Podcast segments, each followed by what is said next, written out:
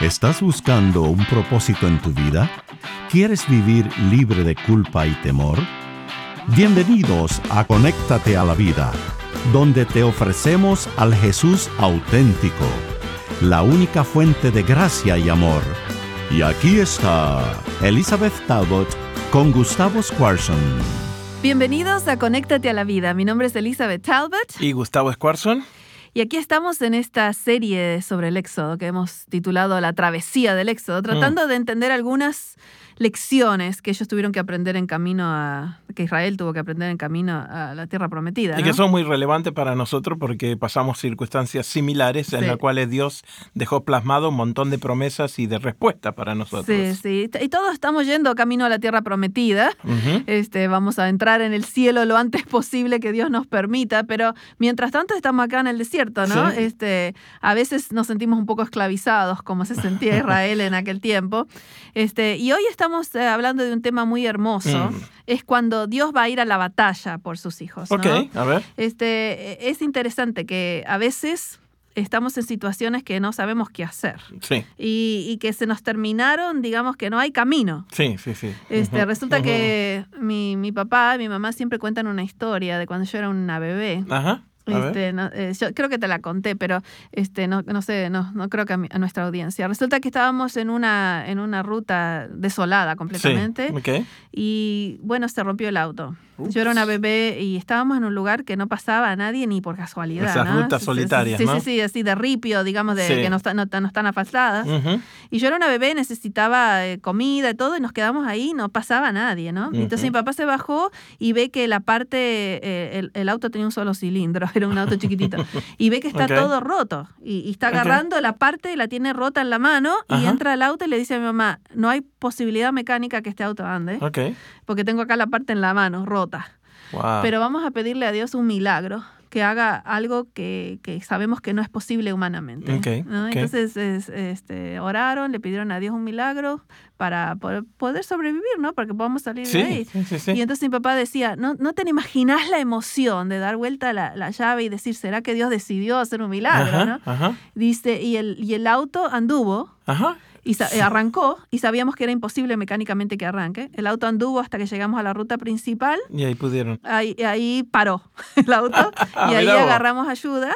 Y bueno, volvió al día siguiente y cambió la parte. Pero eso es uno de los milagros que tuvimos en mi familia que no nos vamos a olvidar nunca, que Dios hizo un camino donde realmente no había camino. Exactamente, y ahí se transforma Dios de, lo imposible, ¿no? Eh, sí, el, Dios que se especializa en imposibilidades. ¿no? Y siempre yo le digo a la gente, todos los milagros en la Biblia empiezan con un problema, con una imposibilidad. Así que si hoy estás este, enfrentando una imposibilidad, sos un candidato para... Candidato al milagro, así que en vez de ponerte triste o de angustiarte, ponerte alegre porque Dios está en camino a hacer el milagro que tanto estás esperando. Y hace caminos donde no hay camino. Eso hermoso. No es solo como, como el GPS que, que puede ayudarte a recalcular la ruta, sino que Dios hace un camino nuevo donde no había camino. porque eh, a veces el GPS te hace dar unas vueltas increíbles. Dios tiene la capacidad de, hacer abrir. Un camino donde, eh, de abrir camino donde no hay camino. Así que hoy estamos en el capítulo 14, donde los israelitas ya han salido ahora de Egipto. Están en camino a la tierra prometida y, tenemos eh, versículos hermosos justo antes del capítulo 14. Vamos a leer los últimos dos versículos del 13, para, porque Dios los está guiando, todo está saliendo bien, estamos todos... Por fin estamos viviendo el sueño que tanto habíamos sí, esperado. Estamos camino donde vamos. Ya vamos. A ver, vamos a leer el versículo 21 y 22 del capítulo 13, como para introducción. Y Jehová iba delante de ellos de día en una columna de nube para guiarlos por el camino, y de noche en una columna de fuego para alumbrarles, a fin de que anduviesen de día y de noche. Nunca se apartó de delante del pueblo la columna ni de día ni de noche la columna de fuego. Qué hermoso, aquí los está guiando, eso, es, es eh, lo que nos gusta a nosotros, que Dios milagrosamente está guiando a su pueblo. Este, y es evidente, uno lo ve, está eh. ahí, lo ve a la mañana, a la lo tarde. Ve a la noche, uno ya sabe que Dios está con nosotros, ¿no? pero resulta que están en camino ahora y a Dios se le ocurre que vuelvan para atrás. No, no, no, para, ¿en serio? Sí, sí, sí, los hace, los hace volver. a ver, Dice, este, fíjate el capítulo 14, versículo 2, ¿cómo empieza? Di a los hijos de Israel que den la vuelta. Sí. Y no solamente eso, ¿eh? A ver. Sí, pero que den vuelta. O sea, que ellos iban derecho y que se vuelvan para atrás, dice el hebreo. Ajá, ok. Ah, mira vos. Y acampen delante de Pijahirot, Ajá. Entre. Migdol y el mar. Okay. Delante de él acamparéis junto al mar. Se quedan sin salida entre dos montañas y un mar. O sea, montaña a la derecha, montaña a la izquierda, el mar, enfrente. Y de repente este, Dios dice, porque Faraón va a creer que están este, encerrados en el desierto, pero los hace volver para atrás. Ellos están yendo por otra ruta y Dios dice, vuelvan para atrás. O sea que los mete, los mete en, esa, en situación. esa situación. Sí. Oh, qué extraña esto, ¿no? Sí, dice, porque Faraón va a creer que se perdieron. Claro y los va a querer este, este, perseguir y ahí yo voy a mostrar quién yo soy. Ok, so en las situaciones imposibles es donde Dios te puede demostrar que realmente quién es Él y lo que Él puede llegar a ser. Y que se especializa en resolver imposibilidades. Ok, ok. y entonces este, resulta que, sí, como dijo Dios, eso pasó con el, Faraón, creyó, se, creyó que el pueblo estaba este, encerrado, entre la tierra y el desierto. Y entonces, versículos 6 y 7, eh, toma acción el Faraón. Y unció su carro y tomó consigo su pueblo y tomó 600 de los carros escogidos, más todos los carros de Egipto y los capitanes sobre ellos. Así que agarra los 600 carros más escogidos, más todos los otros carros que tenía Egipto. Se fue con todo. Con todos los capitanes, sí, todo. Vamos, vamos. Y, no era cualquier cosita Egipto. ¿eh? No, no, estamos hablando de una de las naciones más poderosas. En ese tiempo la más poderosa, es que tenían, digamos, eran gente que estaba entrenada en esto y que tenían poder magnífico, que tenían oro, hmm. todo lo necesario. Y eran profesionales de la guerra, ellos vivían de la conquista y de la guerra y de pelear y de poseer. Así que no estamos hablando de gente que era amateur. ¿no, no, no, exactamente. Y entonces, este, de repente se acerca, se acercó el faraón y ahí se aterroriza este, eh, Israel. Vamos a, leer el versículo 10. Y cuando faraón se hubo acercado, los hijos de Israel alzaron sus ojos y aquí que los egipcios venían tras de ellos.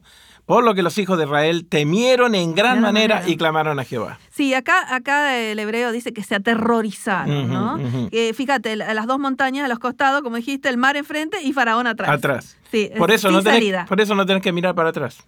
sí, pero si miraba para adelante, ¿qué había? Eh, bueno, pero, el, asunto, el asunto es que la gente se aterroriza cuando mira para atrás y ve su pasado, entonces cuando mira para el frente... No ve salida. No ve salida. Sí, claro. Y en este caso, eh, como vos dijiste, empiezan a decir, oh, ojalá nos hubiéramos quedado en Egipto, esclavizados. Acá, acá hacen tres preguntas. Vamos a leerla, versículo 11 y versículo 12. Y le dijeron a Moisés, ¿no había sepulcro en Egipto que nos ha sacado para que muramos en el desierto? Primera pregunta, fíjate. Segunda, ¿por qué has hecho así con nosotros que nos has sacado de Egipto? Segunda. Tercera, va, ¿no es esto lo que hablamos en Egipto diciendo, déjanos servir Mira a los, e-". egipcios? Es increíble, ¿no? Es increíble porque sabes que la psicología nos dice que siempre elegimos lo que es familiar en lugar de lo que es saludable. Ah, sí, Así que ellos Están, eh, tienen mente de esclavos. y ahora ya están libres y dicen, oh, que hubiéramos querido ser esclavos para que no nos pase esto, ¿no? Y es muy importante entender eso, que regularmente decimos, esto no me va a pasar a mí, no me va a pasar lo que le pasó a mis padres,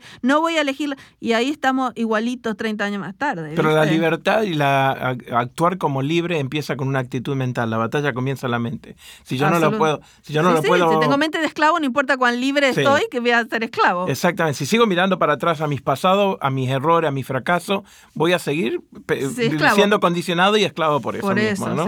Claro que y entonces los próximos, eh, es interesante, a mí me encanta que Moisés siempre lo ves calmado, confiando en Dios, ¿no? Era algo que había aprendido con las ovejas los 40 años en el desierto, ¿no? Y es algo que yo quiero aprender. Cuando veo una situación imposible no quiero desesperarme, quiero decir, no, si Dios está conmigo, va a ser un camino donde yo no veo camino. ¿Sabes que estaba leyendo una revista de economía y dice que una de las eh, compañías que no está perdiendo dinero son los farmacéuticos que hacen medicina para la ansiedad? Porque hablan acerca de que el mundo está viviendo en un total pánico porque no ve nada, no, hay esperanza, no, no hay salida, no hay salida para nada. Es interesante lo que dijiste porque parte de lo que nosotros estamos queriendo hacer con esta travesía del éxodo es cambiar nuestra ansiedad por fe. Claro. ¿no? ¿Cómo podemos elegir la fe sobre la ansiedad? No vivir con miedo, no vivir con esa constante, ¿qué pasará? ¿Qué, qué, Y en este caso ustedes ven que la ansiedad le hace a ellos querer volver para atrás e imaginar cosas que no existían porque de esclavo no la pasaban bien. También, exactamente, exactamente. Y, ellos anhelan algo que le estaba dañando. Y a veces a nosotros emocionalmente nos pasa, ¿no? El no ver con claridad y no tener una fe, una esperanza, una confianza en un Dios poderoso nos hace volver a lo que nos duele, pero por lo menos lo conozco. Un, Dios que nos ama y que, y que estuvo dispuesto a morir por nosotros. Acordate que la décima plaga ya había eh, enseñado que este Dios los amaba hasta ese nivel de morir por ellos. Con una intensidad increíble, ellos podían este, confiar no solo en el poder, sino eh, en la pasión de Dios por ellos, ¿no? Y en la victoria asegurada, porque ahí le mostró que otra vez más seguía ganando, ¿no? Exactamente. Y entonces eh, los versículos 13 y 14 son muy importantes para mí, porque cuando yo estaba pasando por mi divorcio ya hace muchos años atrás, porque hace ya dos décadas que estoy casada con mi segundo esposo, entré una vez al terapista y le dije, no sé qué voy a hacer, no, no, veo, no veo cómo voy a salir de esto. Y me dijo, te voy a mostrar un versículo. Y me llevó a, mm. Éxodo 14, versículos 13 y 14, que son los que vamos a leer ahora. Y Moisés le dijo a Liz, ah, al, pueblo. Ahí está. ¿Viste qué interesante? Sí. Cuando lo aplicamos a nosotros mismos. Eh, a veces es bueno poner nuestros nombres para que sea personal como le Dios dijo a Elizabeth acá. Sí, ¿no? o a Gustavo. Sí, a todos los que nos están escuchando. No temáis, estad firme y ver la salvación que Jehová hará hoy con vosotros, porque los egipcios que hoy habéis visto, nunca más para siempre lo veréis. Versículo 14. Jehová peleará por vosotros y vosotros estaréis tranquilos. calmos, quietos, en silencio. En silencio. Este, eh, eh, para mí, eh, entender que yo no no tengo que tener miedo simplemente porque Dios hace la batalla por mí. Y acá dice, los egipcios que ves, o, lo que te esclaviza hoy, dirá. Tu pasado, tu fracaso, tus errores. Nunca más para siempre lo veréis. Espectacular. Jehová peleará por vosotros y vosotros pueden estar quietos. Que, que eso para mí es, es un problemático. Porque yo siempre quiero hacer algo, ¿no? quiero ayudarlo a Dios, empujarlo, ayudar un poquito con el carro para llevar para adelante. Claro, claro. Este, pero Dios dice, no, yo soy el que voy a pelear por ustedes. yo soy el que me especializo en las imposibilidades. Usted tiene que estar quieto, en silencio, eh, confiando que tienen un Dios así de grande, ¿no? Increíble, increíble lo que está diciendo acá. Sobre todo ahí en la parte de no temáis porque eh, yo voy a estar con vosotros y no lo va a ver mal. No voy a pelear. Y no va a ver mal lo que te esclaviza. Eh, eh, hay otro pasaje en la Biblia que dice que Dios va a poner todos tus errores, tus pecados bajo la tierra, bajo el fondo de la mar, y va a poner un cartel arriba que dice no vengas a pescar. claro, no, o sea, no, vuelvas a escarbar, no vuelvas a escarbar, te estoy sanando, te estoy sacando. Yo sé que lo que estás ahora es imposible, pero confía que yo puedo pasar. yo creo que es muy importante entender esto de las imposibilidades, ¿no? Dios se especializa en resolver imposibilidades, de las cuales nuestra redención fue la, que le costó más, ¿no? Por supuesto. Nuestra salvación le costó la vida a Dios.